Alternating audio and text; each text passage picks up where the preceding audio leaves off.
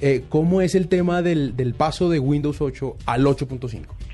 Bueno, estamos haciendo un upgrade de 8 a 8.1 básicamente y lo que estamos eh, comunicamos eh, el miércoles pasado es que ya está disponible la versión beta de evaluación, especialmente para la gente tech y la gente que le gusta meterse en los sistemas.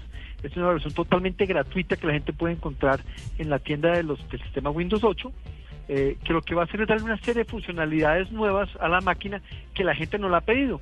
Básicamente en Microsoft hemos escuchado a los consumidores de cosas nuevas que quieren, cosas que el computador haga, que se desarrolle de cierta forma, las hemos desarrollado en el último año y las estamos entregando sin ningún costo a todos los usuarios. Es importante aclarar que esto es un beta, que, es que está en evaluación y más o menos en unos dos o tres meses tendremos la versión final para todo el mundo, para que todo el mundo la pueda instalar. En este momento, solamente a los techis que les gusta el tema, que son fanáticos, lo pueden instalar y nos pueden dar retroalimentación.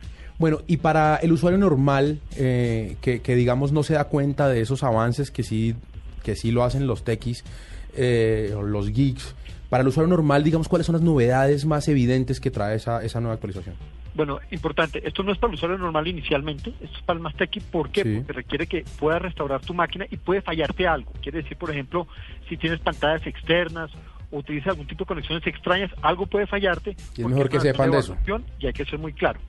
¿Qué trae nuevo? Trae muchísimas novedades. Un ejemplo, eh, en Windows, cuando vemos la ventana de inicio, tenemos un montón de cuadraditos que llamamos eh, tabletas estas ahora podemos tenerlas o más grandes o más pequeñas, de forma que puedes administrar mejor tu botón de inicio. Adicional a eso, los usuarios, por ejemplo, nos han pedido tener abajo a la izquierda el botón de inicio. Claro. Lo mm. hemos escuchado y hemos vuelto a poner el botón de inicio que lleva al usuario al inicio. Otro tipo de funcionalidades, por ejemplo, la gente hoy en día hace dos y tres tareas al tiempo en su computador. En Windows 8 podías tener eh, una aplicación en un tercio de la pantalla y la otra aplicación en los otros tres, eh, dos tercios. Con Windows 8 puedes decidir si es a mitades o si quieres que sea más un octavo o qué tamaños quieras. Y si tienes una pantalla externa, pues puedes tener hasta cuatro pantallas simultáneamente. Claro. Dividiendo tu pantalla. Eh, y así muchísimas mejoras que son muchas mejoras muy pequeñas que lo que hacen es que hacen al usuario aún más productivo y básicamente estamos escuchando y mejorando el sistema como nos lo piden los usuarios.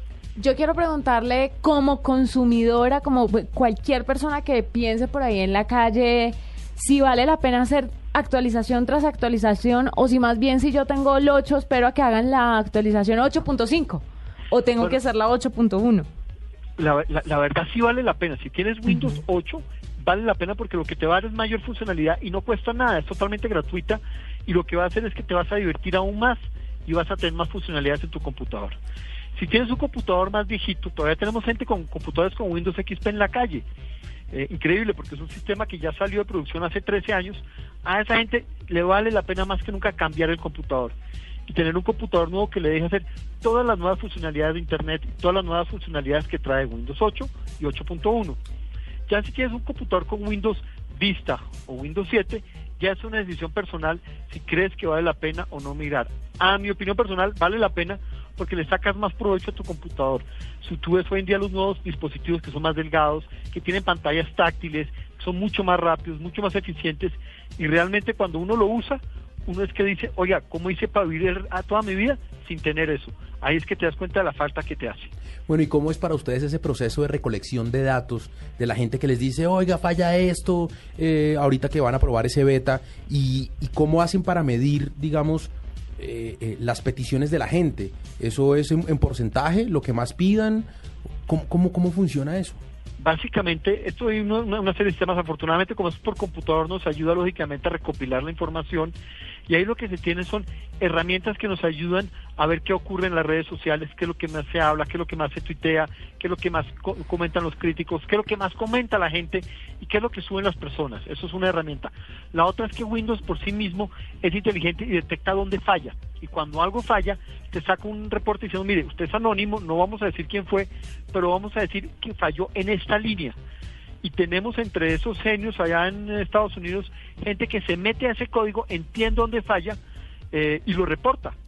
De manera que encuentran el error y van y lo corrigen en el código. Es más, orgullosamente tenemos, tengo dos amigos colombianos dedicados a eso y son de esos genios eh, expertos al tema que son capaces de encontrar errores y solucionarlos. De manera que existe gente de esos y orgullosamente varios son colombianos. Ve, eso sí está chévere, Está tener esos colombianos que están allá revisando ese código.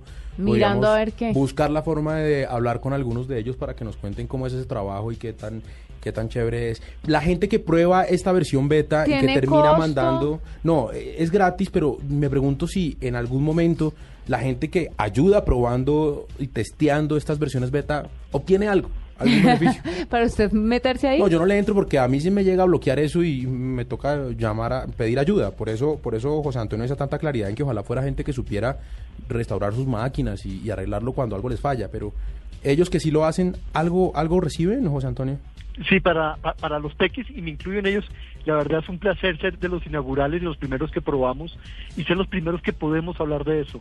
De manera que para los que somos tequis, eh, probar un sistema, jugar con él, divertirnos y poderle decir al amigo, yo ya lo probé y usted no, para nosotros eso es más que una buena recompensa. Ah, claro, buenísimo. Ahí está perfecto. Bueno, pues es eh, José Antonio Barraquel, gerente de la división de Windows. Muchas gracias por haber estado con nosotros en la nube, José Antonio. Actualizaré mi Windows. A ustedes y me encanta estar con ustedes y muchas gracias.